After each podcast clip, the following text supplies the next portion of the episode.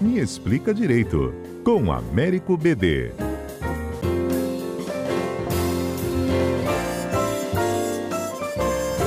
E BD, bom dia. Bom dia, Fernanda. BD, é muito comum da gente noticiar aqui na CBN, né? As interdições que são provocadas no trânsito, ora por protestos, ora por manifestações. Eu acho que as mais recentes aqui envolviam o piso, né? Da enfermagem, discussão lá no, no Supremo Tribunal Federal. E assim a gente sabe, né, que por um lado tem uma categoria tentando colocar suas reivindicações e por outro lado tem aquele que está voltando do trabalho, está indo para um compromisso, tinha consulta marcada e não consegue passar. Verdade, Fernanda. Esse é um tema muito importante, porque assim, a nossa Constituição garante o direito de manifestação e de protesto, está no artigo 5 mas evidentemente que não é um direito absoluto. A Constituição exige que haja uma prévia comunicação às autoridades. Não é uma autorização, não é que o Estado precise autorizar, mas é uma comunicação justamente porque é preciso equacionar e equilibrar esses direitos com os outros direitos fundamentais. Porque não só a pessoa poderia ter uma consulta, mas pode ter uma emergência médica, alguém que precisa usar aquele espaço naquele momento, fora que as pessoas podem protestar, mas isso não significa um direito de incomodar quem pensa diferente. Então, é, esta autorização, perdão, não é como eu falei, não é autorização, é uma mera comunicação. Essa comunicação prévia, que se não for executada está sujeita a multa por violação à Constituição e etc., ela é para o poder público, inclusive, se for o caso, determinar que haja que essa passeata, que essa manifestação ocorra em outros locais, em horários diferentes. Porque, veja, de fato, é, é uma questão de encontrar o equilíbrio. Há direito fundamental à manifestação e a reclamações, mas não há direito fundamental a tumultuar trânsito, não há direito fundamental a impedir pessoas de passar. Você pode fazer, mas tem que ter alguma via alternativa é igual o pedágio. É, não é possível construir um pedágio sem vias alternativas. Então, do mesmo modo, quando você faz uma manifestação, isso significa que você possa fechar uma rua completamente, impedindo que as pessoas que precisam transitar naquele horário fiquem é, tolhidas do seu direito de ir e vir.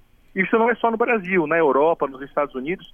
A regra é que essas manifestações podem ocorrer, mas é preciso equacionar e equilibrar direito de quem eventualmente possa necessite passar por aquela via naquele momento. Uhum. É, não só nessas nas ruas, né, como a gente tem visto também esse, essas manifestações políticas, partidárias de travessia da terceira ponte, se tornou cada vez mais frequente, né? E fica assim um bom tempo Pois é, isso é uma questão que a gente precisa equacionar, como eu falei, todos os direitos. Havendo um aviso prévio, havendo um acordo, sendo num domingo ou à noite, é, por, por, mais transtornos que isso possa ocorrer, isso estaria dentro do, do limite do direito.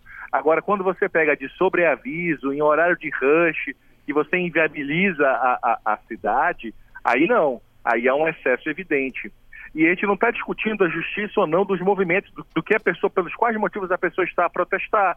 Isso é uma, é uma questão e, e, e que cada categoria vê se vai conseguir a empatia ou não, porque quando você causa isso, ao invés de você angariar apoio, eu acho que você acaba causando mais revolta na população, de pleitos que às vezes são legítimos. Então a, a, a grande questão é essa. É, a viver em sociedade implica em renúncias recíprocas.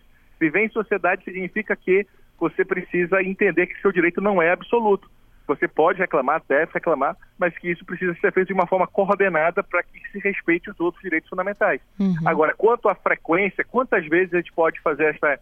Não há nenhum limite do ponto de vista constitucional. Cada Estado poderia regulamentar para ter um rodízio, ter um prazo, há toda uma discussão até dos efeitos econômicos disso porque naquele local os comerciantes vão deixar de vender, naquele local vai ter uma série de problemas, de qualquer modo, decorrente do exercício desse direito, né? É, e quem assume esse prejuízo? Por exemplo, né? É, uhum. eu, eu já enfrentei manifestações é, de acessos à terceira ponte que eu via pessoas atravessando a pé, carregando mala, desesperadas porque estavam precisando de embarcar, às vezes, para assim, compromisso sério, sabe? E que, se ela não conseguisse chegar no aeroporto, né? É, é. Tinha um outro episódio aqui que era de uma pessoa que estava em estado de emergência, né? Precisando de ambulância passar. Teve um episódio também, acho que vocês devem se lembrar, ouvintes, que era um caixão, né? Que ficou horas parado né, num desses protestos em que a população, na verdade, como dá tudo um nó, né? Ninguém consegue passar para lado nenhum. Exato. Infelizmente fecha a cidade mesmo. Na prática a gente sabe que acaba que não tem vias alternativas. É por isso que é preciso que ter essa consciência de não confundir exercício de direito com abuso de direito, de não confundir a possibilidade de protestar como se fosse absoluta, como se pudesse de qualquer modo e a qualquer hora fazer de qualquer jeito. É só esse cuidado que tem que ter. Eventuais indenizações, se isso for organizado por um sindicato e o prejuízo, é, é possível uma ação civil contra os sindicatos que organizaram isso. Porque é uma questão interessante, sabe, Fernanda? Quando a gente discute responsabilidade, as pessoas pensam necessariamente responsabilidade por atos ilícitos. Só que, na verdade, hoje o direito regulamenta responsabilidade por atos lícitos. Então, alguns atos lícitos geram dever de indenizar, mesmo ele sendo lícito. Esse é o exemplo que a gente está colocando agora. É lícito fazer uma manifestação? É. É possível. Você causou um dano a outrem. Tem dano, tem nexo causal, foi em virtude da manifestação, você vai ter que indenizar quem organizou a manifestação, o sindicato responsável, terá que indenizar se você comprovar essa situação. Não é o único caso. Imagine o seguinte, Fernando: o Estado, o Estado quer construir um presídio. É legítimo construir um presídio? É legítimo. O que, que vai acontecer com os imóveis perto do presídio? Vão valorizar? Muito pelo contrário, vão ter um prejuízo econômico, essa responsabilidade por atos lícitos. Então, a indenização, ela não decorre necessariamente de um ato ilícito, mas sim de dano, nexo de causalidade e responsabilidade. Então, é possível, sim, nesses casos, é, os donos desses imóveis, perdão, nesse caso, é, os organizadores da manifestação sofrerem de algum modo alguma sanção. Uhum. E aí, não só a gente pode estender isso para quem fecha a via, né? Com essas manifestações que volta e meia a gente enfrenta também envolvendo o transporte público. É, Fernanda, são para todos aqueles que, de algum modo, é, impeçam e causem dano a outro, por, por, mais legítimo que seja o movimento de fazer o protesto. É para qualquer, né, não se está discutindo o caso específico dos enfermeiros, né? É para toda e qualquer situação que o exercício da liberdade de manifestação tem o um efeito colateral de causar dano. Uhum. Esse causar dano implica na necessidade de indenizar. É, o meu direito termina quando começa o do outro, não é isso? Do meu vizinho? Exato. Exato, exato. Esse, esse, esse, é o grande ponto. O grande ponto é que há essa necessidade de respeitar direitos numa, numa vida social. Isso aí, é empatia também, né?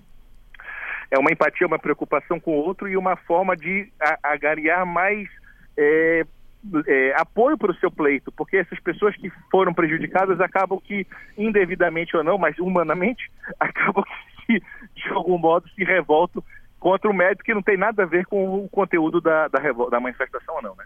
Isso aí. E aí, BD, é, o Ministério Público, por exemplo, pode sair com uma causa coletiva, uma ação civil pública?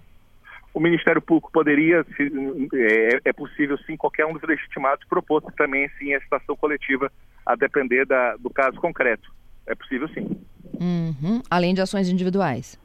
Sem dúvida, sem dúvida. As individuais teriam mais efeito no, no que tange justamente essa caracterização de demonstrar que a pessoa tinha um médico, que a pessoa perdeu um negócio, que faltou um compromisso, que sofreu sanções em virtude disso. Entendido. Então, ó, gente, a nossa visão aqui é jurídica, né? A gente não está particularmente falando de nenhuma categoria, de nenhum protesto. A gente está citando vários que já foram noticiados aqui ao longo né, dessa nossa história aqui de cobertura jornalística. Para alguns é um direito, né? Eles enxergam isso como um direito de ir para uma via pública, né? De colocar suas suas propostas e tentar tornar mais público, né? Mais evidente aí o momento que eles estão passando. E para outros é um outro problemão, né? Não, não necessariamente eles apoiam o movimento, mas eles precisam ter o seu direito de ir e vir garantidos. Isso é constitucional. Pronto, são as duas coisas, Fernanda. É um direito, mas que há consequências no exercício dele.